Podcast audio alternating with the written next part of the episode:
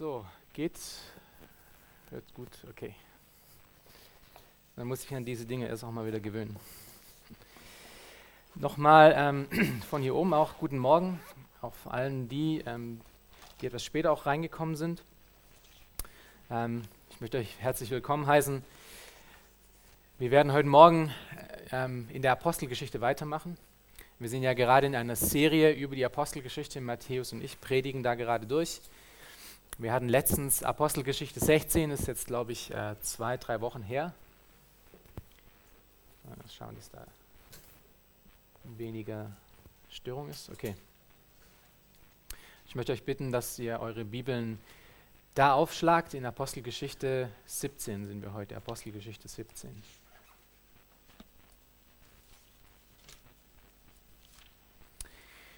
Noch vorweg, wir alle haben äh, unsere Lieblingsbibelstellen, oder? Wir alle haben diese Bibelstellen, die wir wirklich lieben und ähm, die wir, wenn wir sie lesen, ist wow, das ist einfach unglaublich wahr, äh, was wir da lesen können. Die, die, Stelle, die wir heute durcharbeiten werden, ist ähm, eine von meinen absoluten Lieblingsstellen. Und ähm, ich möchte für die sagen, die, die schon mal gepredigt haben oder auch öfters predigen, die Lieblingsbibelstellen zu predigen ist die schwierigste Predigt. Man findet es immer wieder heraus. Ich habe mich eine Woche lang, über eine Woche lang mit diesem Text rumgefetzt, obwohl ich, ja, ich kenne ihn sehr gut. Also es gibt sehr viel, das wir heute, ähm, über das wir heute gehen müssen, weil wir einen Überblick wahrscheinlich machen werden oder zum Großteil machen werden über die Apostelgeschichte 17, den ganzen, das ganze Kapitel. Und wir werden uns dann am Ende auf die Verse 24 bis 34 ähm, fokussieren. Ich möchte mit einer Frage beginnen. Die Frage ist, was denkst du, wie sieht Realität aus? Was, was ist Wirklichkeit, in der wir leben? Äh, an dieser Frage, was Wirklichkeit ist, was Realität ist, da scheidet sich die ganze Menschheit daran. Ja, da scheiden sich die Geister. Sind endlose Bücher über dieses Thema geschrieben worden, äh, Sekten gegründet, Philosophien entwickelt, Religionen gestiftet, Theorien aufgestellt, welche eine weltfremder ist als die andere. Die Suche nach Wahrheit, die Suche nach Realität ist die größte Suche des Menschen.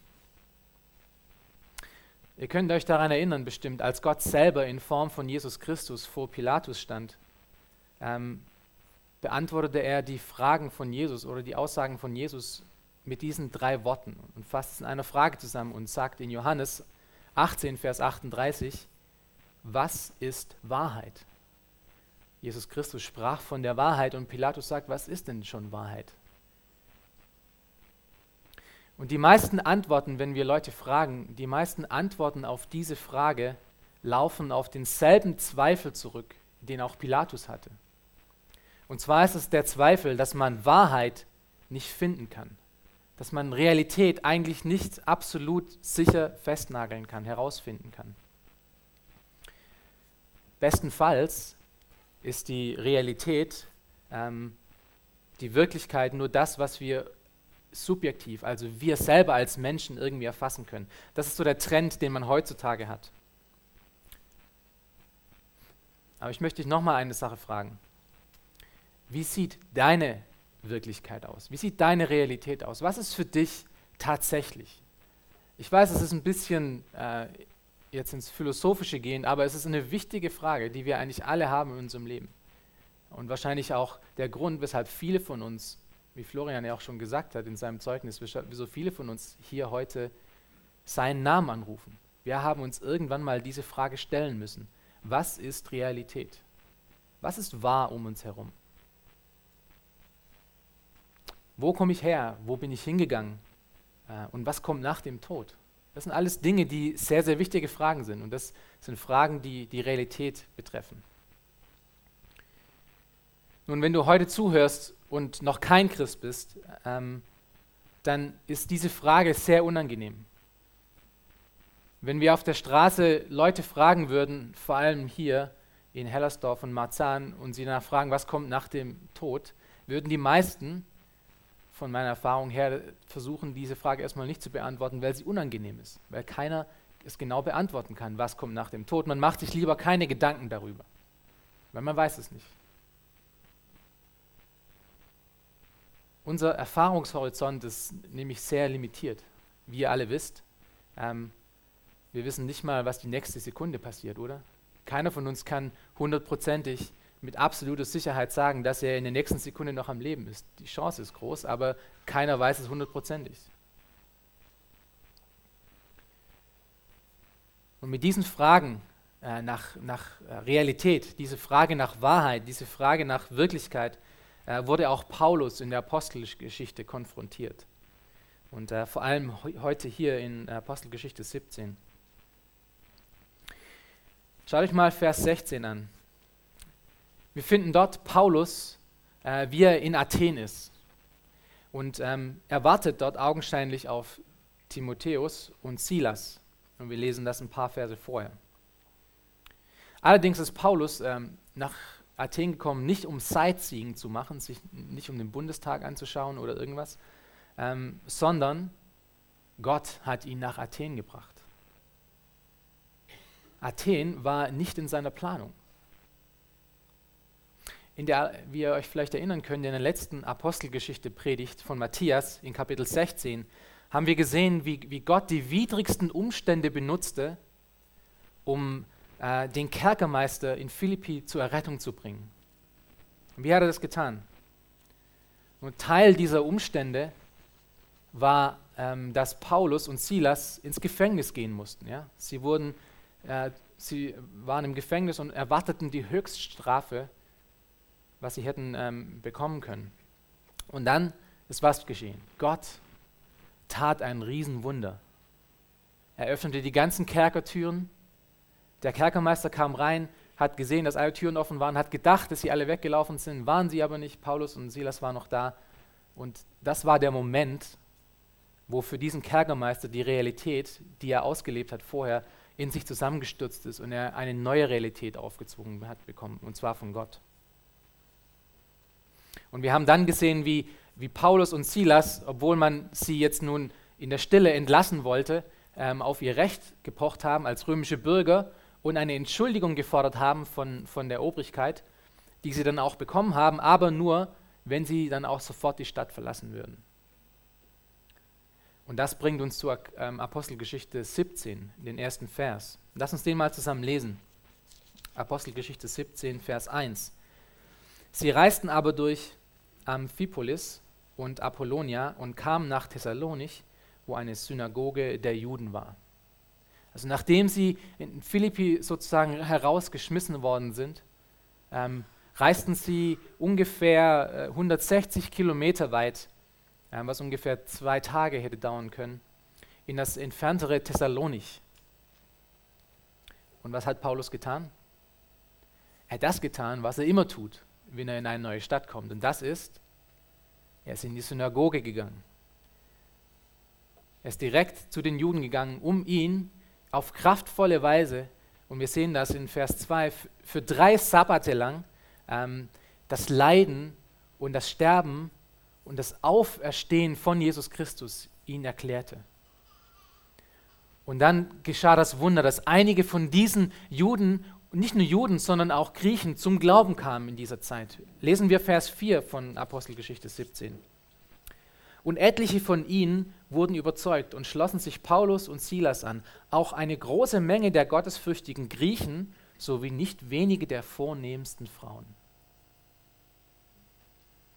Und daraufhin organisierten nach Vers 5 die Juden, die sich weigerten zu glauben, einen Aufstand gegen Paulus, sodass er während der Nacht äh, aus Thessalonich herausgebracht werden musste, weil der Aufstand zu groß war. Er musste fliehen. Und dann ging er, ähm, sie, die Brüder brachten ihn nach ähm, Berea. Das war circa 80 Kilometer weit, äh, weiter westlich von Thessalonich. Was hat Paulus getan, als er in eine neue Stadt kam? er ging in die Synagoge. Und das hat er auch hier wieder gemacht, ähm, um ihnen wieder von Jesus Christus als den Messias zu erzählen. Aber anders als die Juden in Thessalonich waren die, die Juden von Berea ähm, edler gesinnt. Und das, wir lesen das in Vers 11. Denn sie suchten die alttestamentarischen Schriften, die, die Paulus benutzte, um ihnen zu zeigen, dass der Jesus Christus wirklich der Messias ist. Er benutzte diese, äh, um, um ihnen zu zeigen, dass er der Retter ist. Und sie suchten wirklich, ob das, was er gesagt hat, auch wirklich wahr ist. Und noch so eine Randbemerkung, es ist heute auch noch edel, ähm, um mit den, wenn man sich mit den Aussagen der Bibel beschäftigt, bevor man sie ablehnt. Es war damals eine edle Sache, ist heute auch noch edel. Und so kamen viele dieser Juden, und wir lesen das in Vers 12, ähm, durch das Zeugnis der Schrift, das Paulus gegeben hatte, ähm, zum Glauben. Und das ist jetzt alles Hintergrund ja, für unseren Predigtext, für den Text, den wir genau anschauen werden. Wir lesen das in Vers 12 von Apostelgeschichte 17. Es wurden deshalb viele von ihnen gläubig, auch nicht wenige der angesehenen griechischen Frauen und Männer. Wir sehen ein Muster, ja. Als nun aber die Juden, die in Thessalonich schon diesen Aufstand äh, geprobt hatten, ähm, gehört haben, dass Paulus im 80 Kilometer weiten äh, ähm, entfernten Berea das Gleiche machen würde, kamen sie und veranstalteten denselben Aufstand in Berea. Und wir lesen das in Verse 14 bis 15. Daraufhin sandten die Brüder den Paulus sogleich fort, damit er bis zum Meer hinziehe. Silas und Timotheus aber blieben dort zurück. Die nun, welche den Paulus geleiteten, brachten ihn bis nach Athen. Und nachdem sie den Auftrag an Silas und Timotheus empfangen hatten, so dass sie schnell wie möglich zu ihm kommen sollten, zogen sie fort. Auch wieder hier, wegen dem Aufstand, musste Paulus die Stadt verlassen und musste fliehen. Nochmal eine Randbemerkung. Wir sehen jetzt bin jetzt sehr schnell durch diese paar Verse durchgegangen. Wenn wir die aber gelesen haben oder uns ein bisschen mit der Apostelgeschichte befasst haben, sehen wir, dass, äh, dass diese ungläubigen Juden ein gewisses Muster, äh, dass es ein gewisses Muster gab. Paulus kam irgendwo hin, er evangelisierte, er ging in die Synagoge, es gab Leute, die zum Glauben kamen, es gab einen Aufstand, sie mussten die Stadt verlassen und gingen woanders hin. Und dann hat sich das immer wieder wiederholt. Das war so äh, wie so ein Zirkelschluss. Aber diese ungläubigen Juden hatten jetzt hier ein Muster angefangen, das auch heute noch ganz gut klappt. Und das ist, finde uninformierte Leute, die nicht wirklich differenzieren können und auch nicht wollen. Nimm irgendein heißes Thema, sagen wir zum Beispiel Kindererziehung, mach einen Strohmann daraus, ein Argument, das nicht stimmt, und hetze die Masse auf. Und voilà, man hat einen schönen Aufstand. Ähm, das ist auch heute noch so und wir hatten es letztens äh, erst gesehen, die, die sich mit dem Thema ein bisschen äh, befasst haben. Gab es in den Medien ja diese, dieses Riesentheater wegen, ähm, wegen christlicher Kindererziehung, die mit Artikeln gefüttert wurden, die absolut schlecht geschrieben waren und recherchiert waren.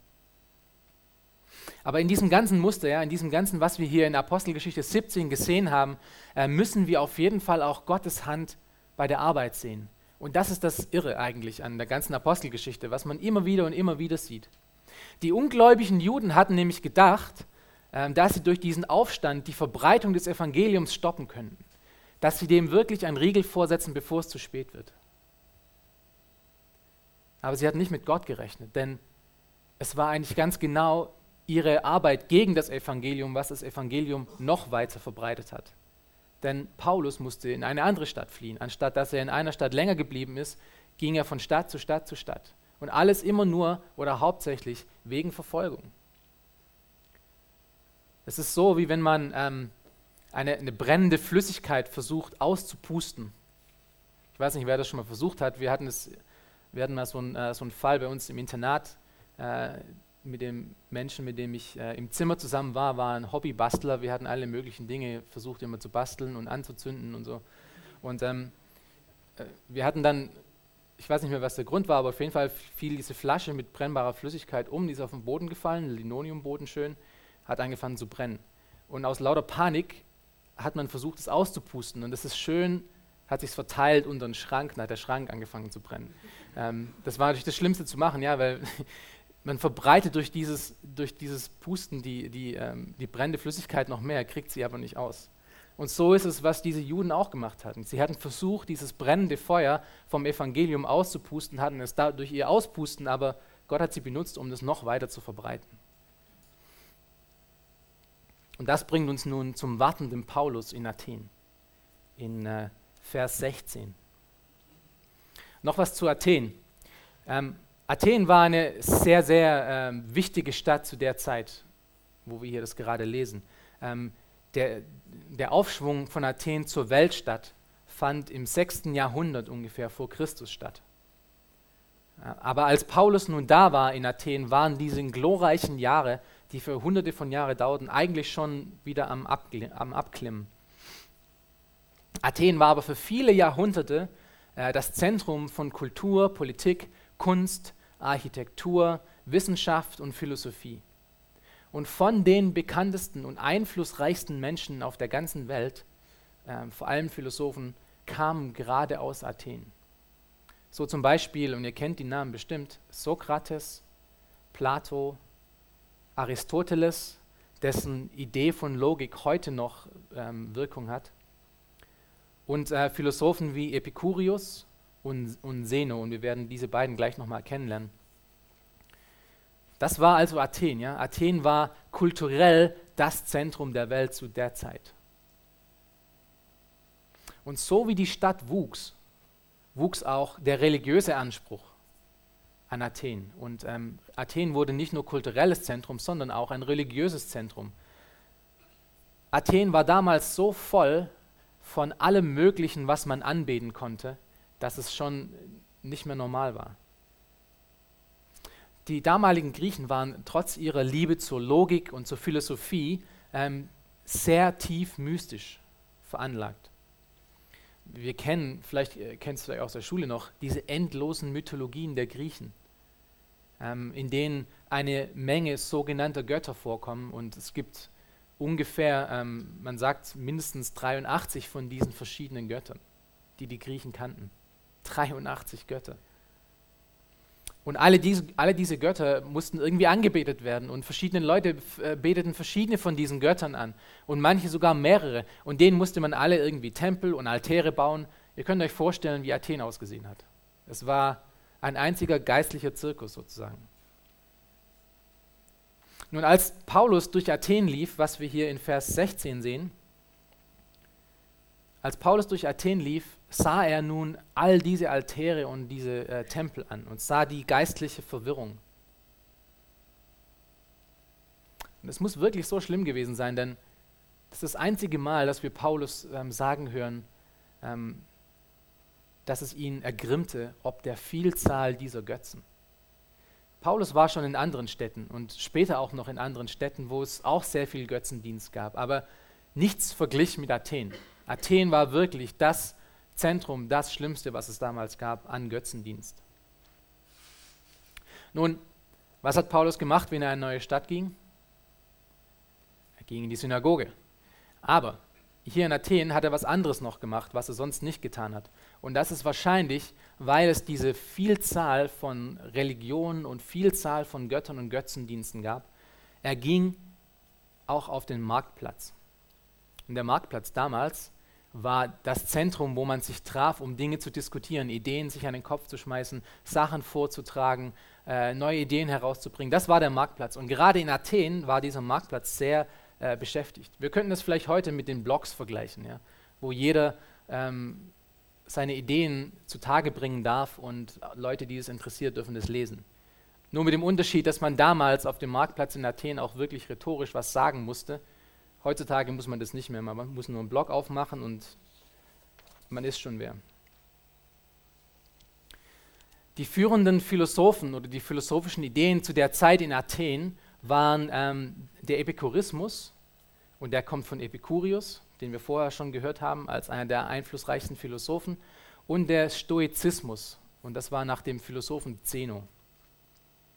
Nun, die Epikureer waren ähm, das waren Leute, die die Fragen der Realität hauptsächlich versuchten, mit Erfahrungswert und Wissen zu beantworten. Äh, ihr Ansatz war, man kann es sagen, wissenschaftlich geprägt. Ähm, sie waren aber auch sehr auf praktische Themen fixiert, wie zum Beispiel Ethik. Ähm, sie suchten in ihrem Leben ein, ein stilles und friedevolles Leben zu führen, ihrem eigenen Glück nachzugehen und nicht anderen Menschen ihr Glück, sondern ihr eigenes Glück. Man könnte es vielleicht heutzutage grob mit den, mit den heutigen Darwinisten vergleichen.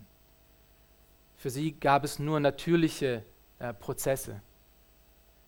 An Gott hat er nicht wirklich Platz gehabt. Die Stoiker auf der anderen Seite hatten sich sehr viel mit Kosmologie, also der Lehre von, wie die Welt entstand und wie die, wie die Welt funktioniert, beschäftigt. Ähm, sie glaubten alle daran, dass sie glaubten, dass alles in dieser Welt und in der Schöpfung ähm, von einem einzigen Element stammt, und zwar Feuer. Und dass alles irgendwann mal wieder in dieses Feuer vernichtet wird. Sie beschäftigen sich viel mit Naturgesetzen und mit äh, Sternen und sahen in all dem eine einzige allumfassende Kraft, die sie das Logos nannten. Es ist interessant, ja, dass viele der Apostel später und vor allem Johannes genau dieses Thema wieder aufnimmt, als er dann zu Griechen spricht und von diesem Logos spricht und sagt, das Logos, was ihr gedacht habt, ist eigentlich dieser Jesus Christus. Sie entsagten sich auch vielen natürlichen Verlangen und versuchten so, man, man sagt es heute ja noch, ja, man lebt stoisch, wenn man einfach äh, sich nicht viel Vergnügen hingibt. Sie taten das, ähm, um, um sich auf andere Dinge zu konzentrieren. Man könnte das vielleicht heute mit den gängigen asiatischen Religionen vergleichen, zum Beispiel Buddhismus, ja, wo man versucht, durch Entsagen irgendwie eine neuere Ebene zu bekommen. Und nun Paulus, der auf dem Marktplatz das Evangelium verkündigte, kam äh, mit diesen beiden philosophischen Ideen zusammen. Da gab es, da gab es Stress. Wir lesen das in Vers 18. Aber etliche der epikureischen und auch der stoischen Philosophen maßen sich mit ihm. Und manche sprachen, was will dieser Schwätzer wohl sagen? Andere aber, er scheint ein Verkündiger fremder Götter zu sein, denn er verkündigte ihnen das Evangelium von Jesus und der Auferstehung. Obwohl die Epikureer und die Stoiker, die Philosophen, so viel Wissen hatten und es so viel Religion und so viel geistliche Sachen in Athen gab, hatten sie so etwas wie das Evangelium noch nie vorher gehört. Es war absolut Neuigkeiten für sie. Und was stand im Mittelpunkt dieser Neuigkeit? Wir haben es gerade gelesen am Ende. Die Auferstehung Jesu Christi. Die Auferstehung Jesu Christi. Lass uns mal Vers 19 zusammen lesen. Was taten sie als Reaktion? Und sie ergriffen ihn, den Paulus, und führten ihn zum Areopag und sprachen, können wir erfahren, was das für eine neue Lehre ist, äh, die von dir äh, vorgetragen wird. Nun, wenn hier gesagt wird, dass sie ihn ergriffen, war das kein äh, freundliches Geleit, so komm, erzähl uns doch mal ein bisschen mehr und wir gehen woanders hin, sondern sie hatten ihn wirklich ergriffen, ja? sie hatten ihn gepackt und zu dem Areopag geschleppt. Wir müssen natürlich noch wissen, was ist der Areopag? Der Areopag war ein großer Fels, ähm, auf dem man sich traf, um Rechtssprüche zu sprechen. Also der Areopag war nicht nur der Fels, sondern war auch der Rat, der sich da traf, um Gerichte zu besprechen. Man, das war in der Nähe von der Akropolis, ja, da, das ähm, war da, wo sehr viel, ähm, sehr viel Intelligenz war und sehr viel Richterspruch und sehr viel ähm, Richtung für das griechische Volk. Paulus musste sich also vor dem griechischen Volksgericht sozusagen äh, nun rechtfertigen. Und wahrscheinlich nahmen sie die Vermutung, dass Paulus fremde Götter lehren würde, als Anlass, um ihn dahin zu schleppen. Aber eigentlich hatten sie nicht vor, ihm eine Gerichtsstunde ähm, zu geben, weil die Art und Weise, wie das abläuft, war kein offizielles Gericht. Also da waren auch öffentlich, äh, war eine öffentliche Veranstaltung, da waren auch andere Leute dabei. Es ist wie wenn einer von uns heute ja, ähm, zum Bundestag abgeführt wird von der Bundestagspolizei, wenn es die gibt, und, ähm, und dann vor den Bundestag gesetzt wird, um zu erklären, was, was wir hier heute Morgen gepredigt haben. So ungefähr können wir das vergleichen. Es war schon eine große Sache. Es war nicht nur irgendwas, sondern er musste sich wirklich vor der Intelligenz und vor der Leitung dieses riesigen Volkes ähm, verantworten. Aber der tatsächliche Grund, weshalb sie ihn zum Areopag schleppten, lesen wir in Vers 21. Alle Athener nämlich und auch die dort lebenden Fremden vertrieben sich mit nichts anderem so gerne die Zeit, als damit etwas Neues zu sagen und zu hören. Was für ein Leben, oder? Keine Sorgen. Den ganzen Tag nur neue Sachen quatschen und sich anhören. Ähm, das ist, was das Leben der Athener war, vor allem für die Philosophen.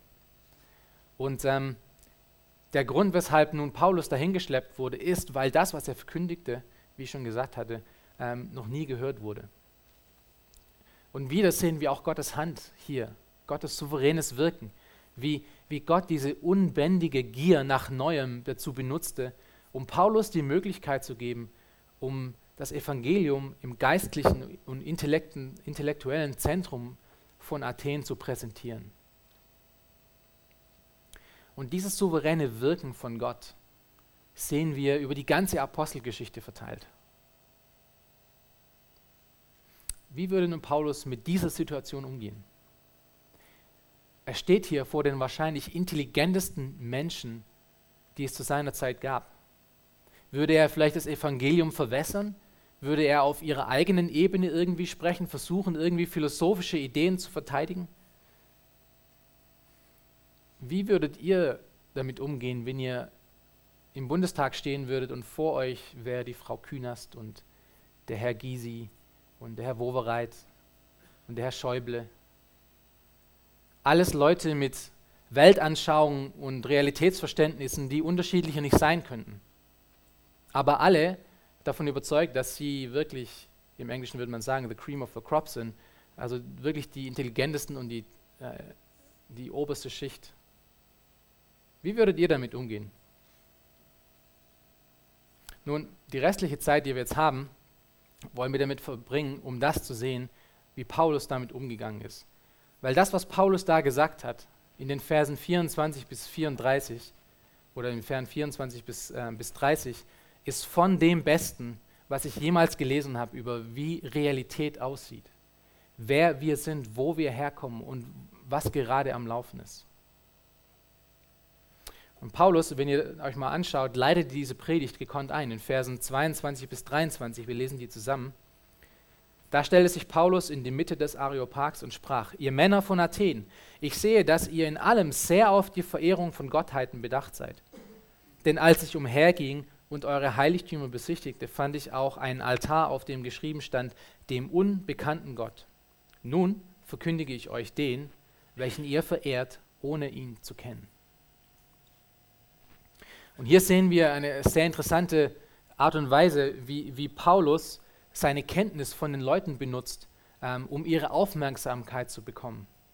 Paulus wusste sehr wohl, weil er war ein sehr gebildeter Mann, ähm, wusste sehr wohl, was die Epikureer und Stoiker denn so glaubten und lehrten. Ähm, er wusste wohl, dass die einen keinen Gott zulassen in ihrem Verständnis und die anderen, wenn, wenn es einen Gott gegeben hätte in ihrem Verständnis, wäre er ähm, wäre, wäre er äh, unpersönlich und nur eine Kraft gewesen.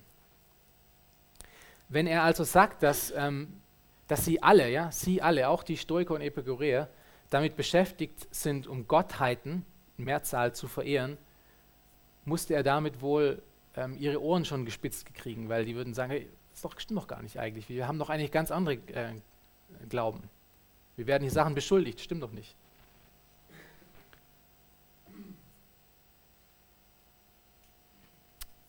Dann spricht Paulus hier von äh, dem Altar des unbekannten Gottes, den sie anscheinend anbeten würden. Und äh, diesen Altar und diesen unbekannten Gott gab es tatsächlich. Da gibt es auch außerbiblische ähm, Quellen, die das, die das noch verifizieren. Und dieser, dieser unbekannte Gott war sowas wie ein Auffangbehälter für alles andere, was man in Athen nicht angeboten bekam in religiöser Hinsicht. Wenn du also nach Athen kamst und in diesen 83 Göttern, die es dort gab, keinen Gott fandest, der dir gefallen hat, dann bist du zu dem Gott gegangen, weil da konntest du deinen Gott irgendwie reinplatzieren. Du könntest sagen, das ist der unbekannte Gott. Es war zu sagen eine Hülle ohne Inhalt. Du musstest den Inhalt mitbringen und diese Hülle reinfüllen und du hattest einen Gott. Das war der unbekannte Gott. Man konnte sich sein religiöses Programm so, sozusagen à la carte zusammenstellen, äh, so wie es heute eigentlich auch noch der Fall ist. Nun, wenn, wenn Paulus dann in, in ähm, Vers 23 sagt, nun verkündige euch, ich euch den, welchen ihr verehrt, ohne ihn zu kennen, wollte er damit nicht sagen, ähm, dass sie durch ihre Anbetung schon in Ordnung waren, nur die falschen Gott irgendwie gewählt hatten. Ähm, sondern der Fokus von Paulus ist hier vielmehr auf ihre Unwissenheit. Und ähm, wir sehen das in Vers 23, Vers 30 und noch in anderen Stellen von Apostelgeschichte. Der unbekannte Gott, von dem Paulus hier spricht, war genauso ein Hirngespinst wie alle anderen von diesen 83 Göttern. Es war ein Gott, den keiner kennen kann, konnte, der sich nie gezeigt hat, der ohne Spuren anscheinend in dieser Welt existierte. Und das ist relevant, weil es gibt heutzutage auch noch ganz arg viele Menschen, ähm, die auch ein ähnliches Bild haben von, von Realität. Ich war so jemand. Ähm, ich hatte früher mich Ideen verschrieben, die ähnlich waren wie die Stoiker und Epikureer. Ähm, das eine nannte sich Existenzialismus und das andere waren Naturphilosophien. Aber selbst wenn man nur das eigene Leben als Realität nimmt oder die Familie als Götze nimmt, dienen wir diesen immer. Und deshalb machen sich die meisten Menschen nicht gern Gedanken darüber, ähm, über diese wichtige Fragen in ihrem Leben. Woher komme ich? Wo, wo gehe ich hin? Weil sie Angst haben, eine Antwort darauf zu finden, eine Antwort, die, sie, die ihnen nicht gefallen wird. Und die Epikureer und Stoiker hatten solche Fragen nach, nach dem Sinn des Lebens. Und das ist, was Paulus benutzte, um das Evangelium ähm, zu ihnen zu bringen. Und hier sehen wir nun Paulus' Antwort auf die wichtigste Frage der gesamten Menschheit. Ähm, Paulus wird uns zeigen, dass unsere Realität ganz anders aussieht als das, was wir eigentlich gedacht haben. Und ihr könnt euch heute Morgen fragen, ähm, ob die Realität, von der Paulus hier spricht, der Wirklichkeit, auch eurer Wirklichkeit entspricht. Weil wenn es wirklich so ist, was Paulus hier sagt, wenn das wirklich Realität ist, dann hat das ganz spezielle ähm, Resultate für unser Leben, dann hat es Konsequenzen für mein und dein Leben. Paulus' Antwort auf diese Frage äh, von Realität hat vier Hauptpunkte. Wir werden uns den Text in diesen vier Hauptpunkten anschauen. Ähm, wie würde er diese Hauptpunkte denn beginnen? Was, was würde er denn beginnen, um diese Nachricht, diese Antwort von was ist Realität zu beginnen? Was ist das erste Wort, das wir hier sehen? Vers 24. Gott. Paulus beginnt seine Verteidigung der Realität, die Verteidigung des Evangeliums, sein, äh, seine Antwort auf die Frage, was ist Realität, beginnt er mit Gott. Lass uns das zusammen lesen, Vers 24. Der Gott, der die Welt gemacht hat und alles, was darin ist, er, der Herr des Himmels und der Erde ist, wohnt nicht in Tempeln, die von Händen gemacht sind. Der erste Punkt in Paulus' Verteidigung ist, dass, dass Gott ist. Er ist und existiert tatsächlich. Paulus fängt mit Gott an. Er fängt mit dem, mit dem an, mit dem auch die Schrift anfängt. Und ihr könnt euch alle daran erinnern, 1. Mose 1, Vers 1. Mit was fängt die Bibel an? Am Anfang Gott. Mose fängt so an, Paulus fängt so an. Er fängt mit dem an, der schon ewig existiert, der schon immer war. Äh, und Hebräer 11, Vers 6, das äh, ganze Kapitel über, über den großen Glauben, ähm, steht folgendes: Ohne Glauben aber ist es unmöglich, ihm, dem Gott wohl zu gefallen. Denn wer zu Gott kommen muss, äh, wer zu Gott kommt, muss glauben, dass er ist, erstens, und dass er die belohnen wird, welche ihn suchen. Also der Anfang von, von Glauben ist, dass wir wirklich verstehen, dass Gott existiert. Und im Gegensatz zu irgendeinem unbekannten Gott oder irgendeiner allumfassender Kraft, wie die Stoiker es glauben, ist der Gott der Bibel, der Gott, den Paulus hier verteidigt, klar definiert. Er ist tatsächlich und wirklich Er ist offenbart, man kann ihn kennen. Gott ist eben nicht eine unpersönliche Kraft. Man sieht es dadurch, dass Paulus hier in diesen Versen ganz viele persönliche Fürwörter benutzt, also ähm, er, ihn und so weiter. Was sagt er weiter über diesen Gott? Der zweite Hauptpunkt seiner Verteidigung, Vers 24. Dieser Gott ist nicht, äh, ist nicht nur, dass er existiert, sondern er wohnt auch nicht in Tempeln. Und diese ganze Einleitung, die ich gerade gebracht habe, macht jetzt wieder Sinn, ähm, weil wir haben jetzt gesehen und verstanden, dass Athen voller von dieser Tempel war. Ihr ganzes geistliches Leben war mit Tempeln und Altären verbunden. Und Paulus sagt hier, dass dieser Gott, von dem ich spreche, er existiert, er existiert aber nicht in diesen Tempeln. Der Gott des Evangeliums wohnt nicht in Tempeln, die von Händen gemacht sind. Wieso? Wir erfahren noch ein bisschen mehr darüber und wir sehen das wieder in Vers 24. Über diesen Gott wird nämlich noch zwei andere Sachen gesagt. Dieser Gott hat die Welt gemacht. Gott war nicht nur von Anfang und er war nicht nur vor dem Anfang, wie wir in 1. Mose 1, Vers 1 lesen können, sondern was sagt 1. Äh, Mose 1, Vers 1 noch? Am Anfang schuf. Am Anfang schuf Gott. Also Paulus sagt hier, dass er, der diese Welt gemacht hat und alles, was darin ist, das ist der Gott, von dem ich spreche. Das ist der Gott, der wirklich existiert. Er ist der Schöpfer, er ist der Macher, er ist der Besitzer und der Eigentümer von allem, auch inklusive von dir. Weil er aber alles erschaffen hat, kann man ihn natürlich nicht in ein Steingebäude oder in ein Stück Holz quetschen. Die Realität ist, dass, dass Dinge nicht aus sich selbst oder, oder aus Feuer oder irgendwelchen anderen Elementen entstanden sind, sondern Gott hat sie gemacht. Gott ist der Schöpfer, der diese Dinge gemacht hat. Er hat die Welt gemacht. Ist das auch deine Realität? Bist, verstehst du, dass du nicht aus Evolutionsgründen hier bist? Du bist nicht aus Zufall hier, sondern Gott hat dich gemacht, so wie du bist. Eine zweite Sache, die über diesen Gott gesagt wird, weshalb er nicht in Tempeln wohnt, ist, dass er Herr über Himmel und Erde ist. Er hat alles erschaffen, ihm gehört alles, er regiert über allem. Er ist absoluter Herr über Himmel und Erde. Und Himmel und Erde ist ein Euphemismus oder ein, ein, ein, ein Bild für alles, für die ganze Schöpfung, für alles Sichtbare, Physische und Unsichtbare.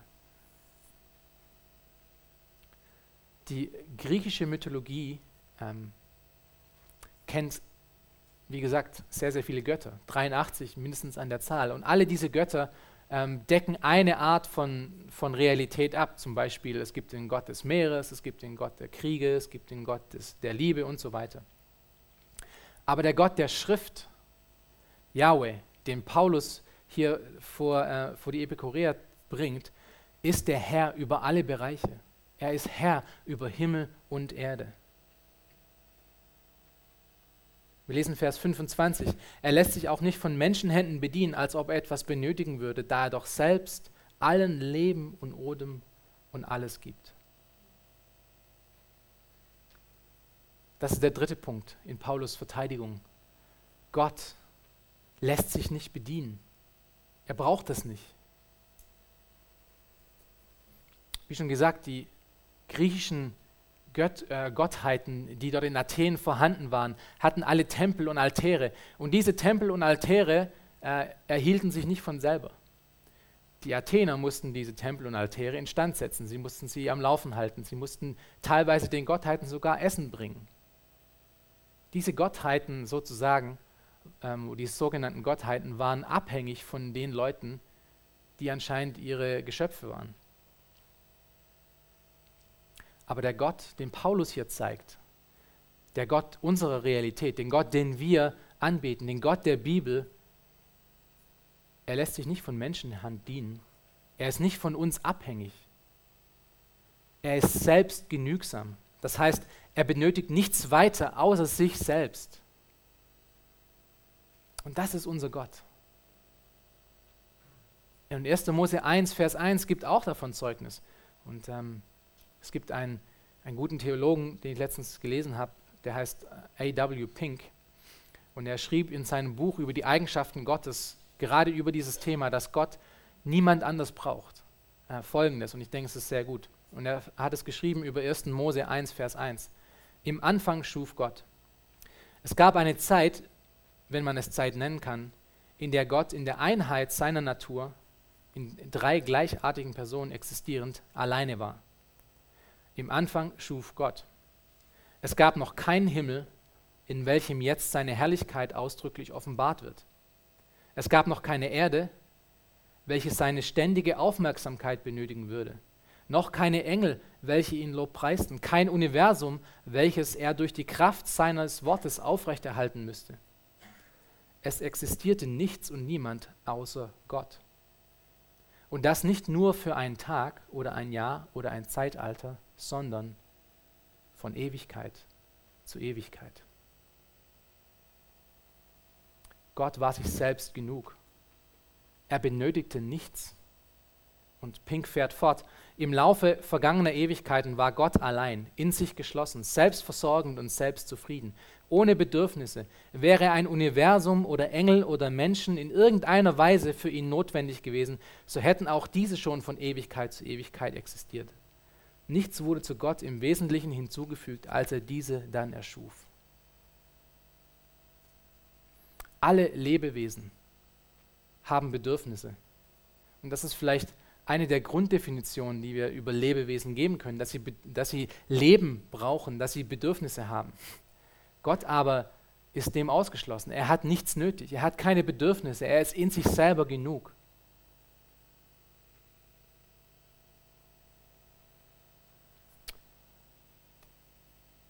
Wie involviert ist Gott in deinem Leben? Dieser unabhängige, in sich selbst geschlossene Gott, wie involviert ist er? Ist er einfach fern weg von dir? Nein. Wir haben es gerade gelesen. Dieser Gott gibt uns selbst was? Das Leben und den Odem und alles. Und was ist das Leben und den Odem? Das ist unser, unser Atem, ohne den wir nicht leben könnten. Es ist unser Herzschlag, ohne den wir nicht leben könnten. Es ist alles, was uns am Leben erhält als Menschen. Das gibt Gott. Das ist dieser selbstgenügsame Gott. Er gibt uns von dem Alltäglichsten wie den Atem und den Herzschlag zum Leben bis wirklich zu allem. Ist das auch deine Realität? Bist du dir auch darüber im Klaren, dass der Grund, dass du hier sitzen darfst und zuhören kannst und noch am Leben bist, nur allein deswegen ist, weil Gott dir diese Zeit gibt, weil er deinen Herzschlag aufrechterhält, weil er deinen Atem dir gibt und dein Leben dir gibt. Was für dankbare Menschen müssten wir eigentlich jeden Tag sein, oder? Wenn wir uns das wirklich vor Augen führen würden, jeden Tag, dürfte es keinen einzigen schlechten Tag in unserem Leben geben. Weil was haben wir schon verdient? Nichts. Wie Hiob gesagt hat, wir sind, wir sind nackt in die Welt gekommen, nackt werden wir wieder rausgehen. Selbst den Atem, den wir, den wir haben, gibt Gott uns. Und der vierte Punkt, den Paulus hier gemacht hat, ist, dass Gott, dieser Gott, der selbst genügsam ist, der existiert, auch jedes Volk auf dieser Erde gemacht hat. Vers 26. Und er hat aus einem Blut jedes Volk der Menschheit gemacht, dass sie auf dem ganzen Erdboden wohnen sollten und hat im Voraus verordnete Zeiten und die Grenzen über ihres Wohnens bestimmt. Ihr müsst dazu wissen, dass die Griechen davon überzeugt waren, dass alle Nicht-Griechen Barbaren waren. Also eine äh, Untermenschheit, vielleicht vom Affen abstammend noch mehr. Die Epikureer, haben wir schon gesagt, neigten zu einer äh, ziemlich recht wissenschaftlichen Erklärung, ähm, weshalb wir existieren. Das heißt, sie taten alles, oder ihr Verständnis war nach natürlichen Prozessen. Aber beide Weltanschauungen wurden hier durch das, was Paulus gesagt hat, diese Weltanschauung von, dass die Griechen wirklich das äh, hohe Volk sind und alles andere sind Barbaren, oder dass Dinge einfach nur aus sich selber heraus existieren, ähm, dass, dass Menschen aus irgendwelchen natürlichen Prozessen hervorgekommen sind. All diese beiden Weltanschauungen werden hier einfach zerschmettert. Gott hat alle Menschen, jedes unterschiedliche Volk so unterschiedlich gemacht, wie sie sind. Und zwar aus einem einzigen Blut. Und wer ist das eine einzige Blut? Adam und Eva. Freunde, hier lässt sich keine Evolutionstheorie irgendwie reinpassen. Glaubt mir, ich habe es versucht am Anfang. Es geht nicht. Wenn wir Gott wirklich verstehen, wenn wir 1. Mose wirklich verstehen, gibt es keine Evolutionstheorie. Gott hat alles erschaffen, so wie er es wollte. Und zwar mit seinem Wort und auf einmal war es. Als er den Menschen nach seinem Ebenbild gemacht hat, waren es nicht Millionen von Jahren, sondern er hat es gesagt, nach meinem Ebenbild. Und aus dem Staub heraus ist Adam geworden, so wie er war. Und alles andere um uns herum auch. Gott hat aus einem Blut jedes Volk gemacht. Und wir Menschen sind kein Produkt von irgendeinem Zufall oder irgendwelchen Prozessen, sondern wir sind von Gott so erschaffen, wie wir, wie wir sind. Minus natürlich die Sünde in uns. Und wir lesen das in Psalm 139, Verse 13 bis 14. Weltberühmt, wir kennen das alle auswendig denn du hast meine Nieren gebildet, du hast mich gewoben im Schoß meiner Mutter. Ich danke dir dafür, dass ich erstaunlich und wunderbar gemacht bin. Wunderbar sind deine Werke und meine Seele kennt sie wohl. Du bist von Gott persönlich erschaffen, ja? Jeder von uns, jeder von uns ist von dem Meisterarchitekt selber zusammengewoben worden. Er hat uns aber nicht nur gemacht, sondern er hat auch noch zwei weitere Dinge getan. Er hat uns Zeiten und Grenzen verordnet. Und das ist der fünfte Punkt. Oder der fünfte Punkt, den man über Gott sagen kann. Auch wieder Vers 26. Und er hat aus einem Blut jedes Volk der Menschheit gemacht, dass sie auf dem ganzen Erdboden wohnen sollen und hat ihm im Voraus verordnete Zeiten und die Grenzen ihres Wohnes bestimmt. Hast du dich jemals gefragt, weshalb du hier in Deutschland bist? weshalb du hier in Berlin bist, weshalb du hier in Hellersdorf gelandet bist, weshalb nicht irgendwo anders, weshalb nicht in Brasilien geboren oder, äh, gut, einer ist in Brasilien geboren, ähm, oder in Amerika geboren.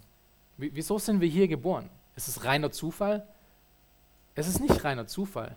Paulus sagt hier, Gott hat es so gemacht. Er hat dich erschaffen, wie du bist, und er hat dich genommen, der du bist, und hat dich hierher gepflanzt und hat eine Grenze um dich gezogen sodass das dein Gebiet, dein Lebensgebiet ist, deine Lebenserfahrung, nicht irgendwas anderes.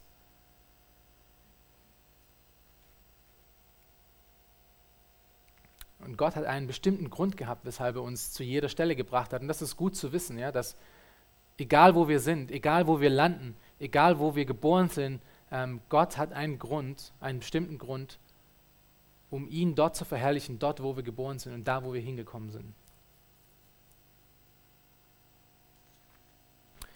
Gott hat aber noch mehr bestimmt. Er hat auch bestimmt, was wir tun sollten. Schaut euch Vers 27 an. Was sollen, was sollen wir hier in dieser abgegrenzten, abgegrenzten Zeit und abgegrenzten ähm, Gegenden tun? Vers 27. Damit sie den Herrn suchen sollten, ob sie ihn wohl umhertastend wahrnehmen und finden möchten. Und doch ist er ja jedem Einzelnen von uns nicht fern. Das ist die große Aufgabe, die große Aufgabe eines jeden Menschen, Gott zu suchen und ihn zu finden. Und die Sprache ist interessanterweise hier so gewählt, wenn man sich mal mit der Grammatik ein bisschen beschäftigt, dass es für diese Menschen aber unmöglich ist, ihn zu finden. Erstens wird davon gesprochen, dass es umhertastend ist, also blind. Sie sehen nicht wirklich, wo sie hingehen. Sie, sie wissen nicht, wo sie ihn finden sollen. Sie, sie tappen im Blinden herum. Und zweitens wird, ähm, wenn, wenn davon gesprochen wird, dass sie ihn finden möchten, da liegt ein grammatikalisches Konstrukt dahinter, das es nur so wirklich im Griechischen gibt, ähm, was davon ausgeht, dass es nicht möglich ist. Es wird, zwar gesagt, dass sie es vielleicht machen möchten und es ihn eventuell finden würden, aber sie werden ihn nie finden. Es ist also unmöglich für geistlich totgeborene Menschen Gott zu finden, aber es ist trotzdem ihre größte Aufgabe in ihrem Leben. Und das war schon ein schwerer Tobak für diese Philosophen. Und Paulus zeigt dir noch eine weitere Eigenschaft von Gottes auf, und das ist auch wieder in diesem Vers äh, 27. Und er, spricht davon, dass ähm, und doch ist Gott ja jedem Einzelnen von uns nicht ferne. Gott ist auch ein Gott der Nähe. Gott ist jemand, der nah ist, der nah dran ist. In Psalm 139 spricht David auch davon, wenn er sagt, von allen Seiten umgibst du mich und hältst deine Hand über mir. So nah ist Gott an uns dran, dass selbst seine Hand über dir ist, an dir ist, und zwar so nah, dass du keinen Raum hast. Denn er sagt weiter in Psalm 139, Vers 7, wo soll ich denn hingehen vor deinem Geist und wo soll ich hinfliehen vor deinem Angesicht? Du kannst nirgendwo hingehen, wo Gott nicht ist. Gott ist immer da, um dich herum, bei dir, in diesem Moment auch. Ist das die Realität, in der du lebst? Weil wenn das wirklich Realität ist und Paulus sagt, das ist Realität, das ist Wirklichkeit, das ist, was hier um uns herum passiert gerade, dann hat es Einfluss auf mein Leben. Dann hat es Einfluss auf die Art und Weise, wie ich lebe dann hat es auch moralischen Einfluss, weil ich kann natürlich hier am Sonntag euch allen was vorgaukeln und zu Hause ein ganz anderer Mensch sein. Aber nicht, wenn ich weiß, dass der gleiche Gott mir genauso ähnlich und nah ist, ob ich jetzt hier vorne sitze oder zu Hause allein in meinem Zimmer.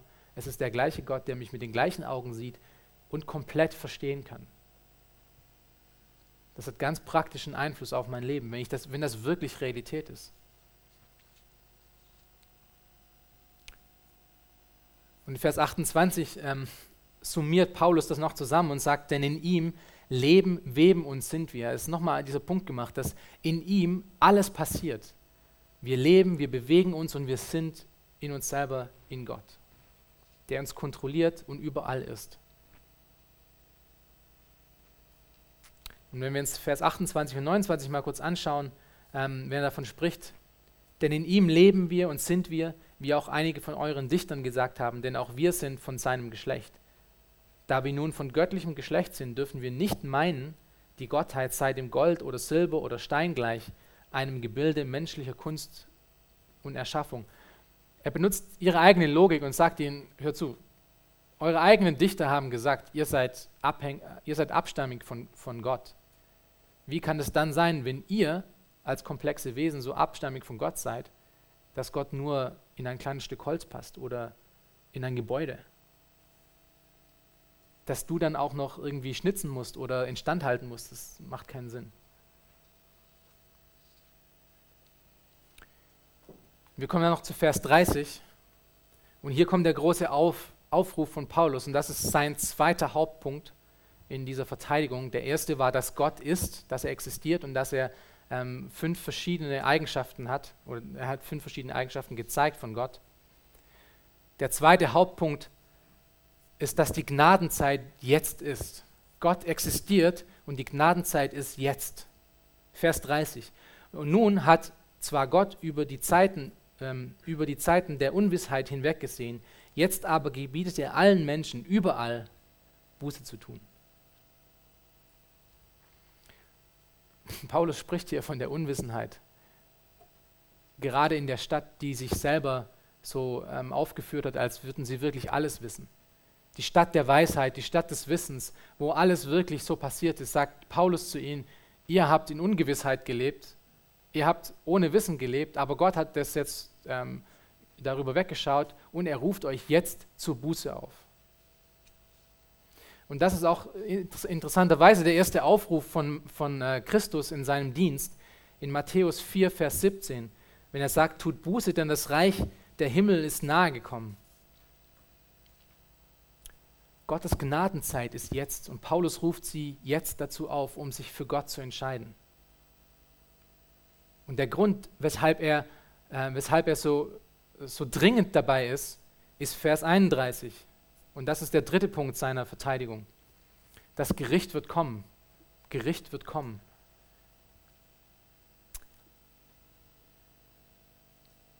Gott gebietet allen Menschen überall Buße zu tun, Vers 30, Vers 31, weil er einen Tag festgesetzt hat, an dem er den Erdkreis in Gerechtigkeit richten wird durch einen Mann, den er dazu bestimmt hat und den er für alle begläubigt, indem er ihn aus den Toten auferweckt hat. Der Areopag war was? Es war ein Felsen, es war aber auch der Ratsschluss. Sie kamen zusammen, zu, um was zu tun? Um Gericht zu fällen.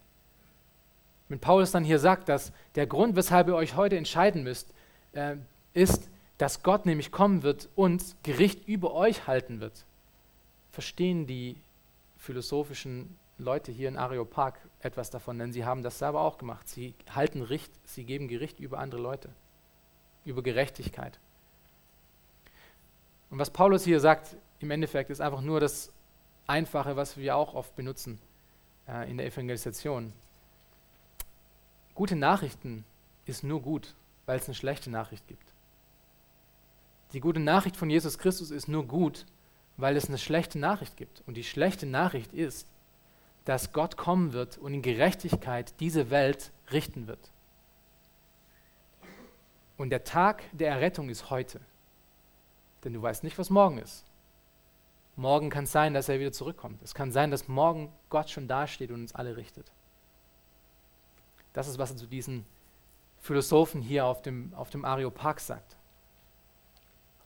Und der, der letzte Hauptpunkt von Paulus, der vierte, ist die Auferstehung ist geschehen. Und wir haben das gerade gelesen in Vers 31, dass er die Welt richten wird durch denjenigen, den er aus den Toten auferweckt hat, Jesus Christus. Er sagt hier nicht Jesus Christus, aber er meint natürlich Jesus Christus. Und wir werden vielleicht mal in der Predigt noch darüber halten, weil das kommt ganz oft in der Apostelgeschichte vor. Die Auferstehung von Jesus Christus, die Auferstehung von Jesus Christus. Und es ist zentral für uns als Menschen, weil auf der einen Seite ist es ganz arg wichtig, und Paulus spricht davon in 1. Korinther 15, wenn es diese Auferstehung nicht gäbe, wäre unser Glauben umsonst. Dann hätten wir nicht ewiges Leben, dann hätten wir keine Sicherheit in nichts. Aber auf der anderen Seite bedeutet es auch, dass dieser Gott, von dem hier Paulus spricht, dieser Jesus Christus, der gekommen ist, der Herr der Welten ist, der alle Dinge gemacht hat, dass er lebendig ist, dass er lebt, dass er agiert, dass er aktiv ist. Und wie immer, wenn Paulus oder irgendjemand über die, über die Auferstehung von Jesus Christus gesprochen hat, war das zu viel. Vielleicht hätten sich die Philosophen und gerade die Stoiker noch mit den anderen Sachen irgendwie anfreunden können. Aber um einen Toten anzubeten, um davon zu sprechen, dass Gott gestorben ist und wieder auferstanden ist, das war einfach zu viel. Und wir lesen das in Vers 32. Als sie aber von der Auferstehung der Toten hörten, spotteten die einen, die anderen aber sprachen, wir wollen dich darüber nochmals hören. Und Vers 3, äh, 34, einige Männer aber schlossen sich ihm an und wurden gläubig, unter ihnen auch Dionysus, der ein Mitglied des Areopags war, und eine Frau namens Damaris und andere mit ihnen.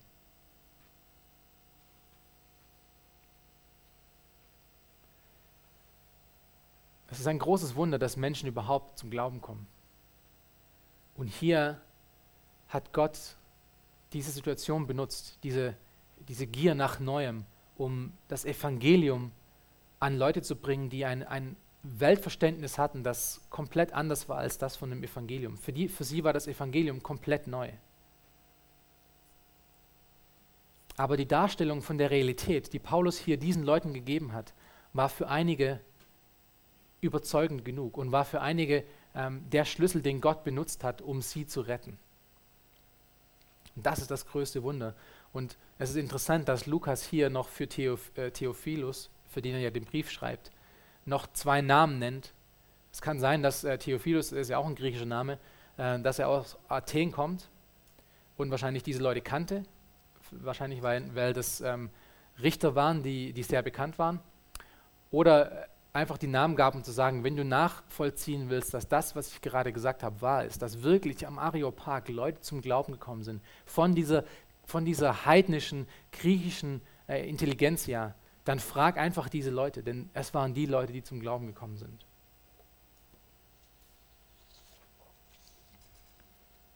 Also, ist das die Realität, in der du auch lebst? Ist das die Realität, die für dich wirklich Wirklichkeit ist?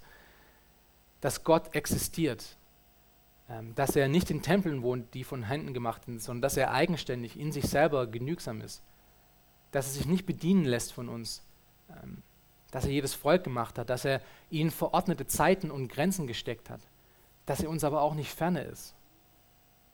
Und dass die Gnadenzeit jetzt ist, dass das Gericht kommen wird irgendwann mal und dass die Auferstehung schon geschehen ist, dass unser Gott wirklich lebt.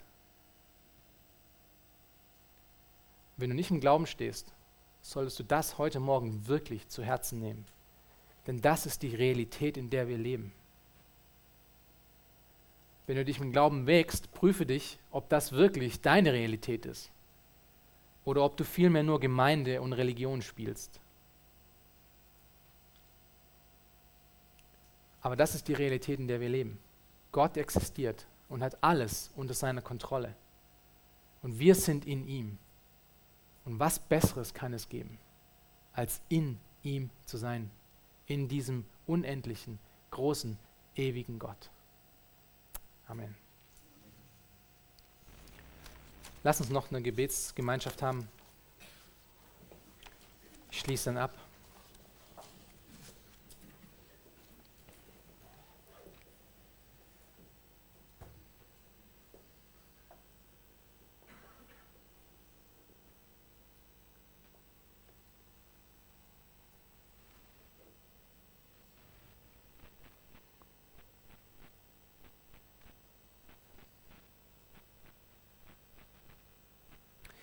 Herr, wir kommen heute Morgen vor dir und ähm, ja, wir kommen beschämt vor dir, Herr, weil wir so oft in unserem Leben in den Tag einfach hineinleben und Dinge tun, Herr, die nicht diese Realität widerspiegeln, Herr, die, von der Paulus hier gesprochen hat.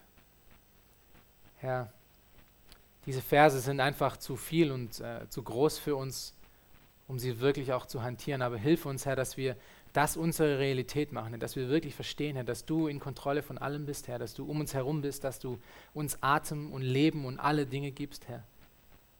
Dass du nah bei uns bist, Herr, dass du uns kennst. Dass du der große und ewige und vollkommene gute Gott, Herr, so nah und, äh, an uns heran ist und uns so gut kennt. Herr, dass wir den äh, Zeitpunkt der Vergebung auch nicht verpassen, Herr, und dass dass wir auch wissen, dass du wiederkommen wirst, um zu richten und dass wir wissen dürfen, Herr, dass unsere Erlösung lebt, dass unser Erretter lebt und wirklich da ist, wirklich hier ist, wirklich ähm, an uns arbeitet auch. Herr, vergib uns für unsere Schwäche, wenn wir ähm, solche Größe nicht adäquat rüberbringen können in unserem Leben, Herr, und hilf uns durch deinen Heiligen Geist, das auch wirklich zu tun, Herr, sodass wir in Liebe und in ähm, und in, in, Anmut vor dir stehen dürfen, Herr. Bitte segne diesen Tag weiter, sodass alles, was wir tun, Herr, wirklich in, in Akkord ist mit dem, was wir heute gehört haben, Herr, dass wir wirklich diese Realität ausleben, dass du so nah um uns herum bist und dass du uns alles gibst und alles gemacht hast, Herr. In deinem Namen. Amen.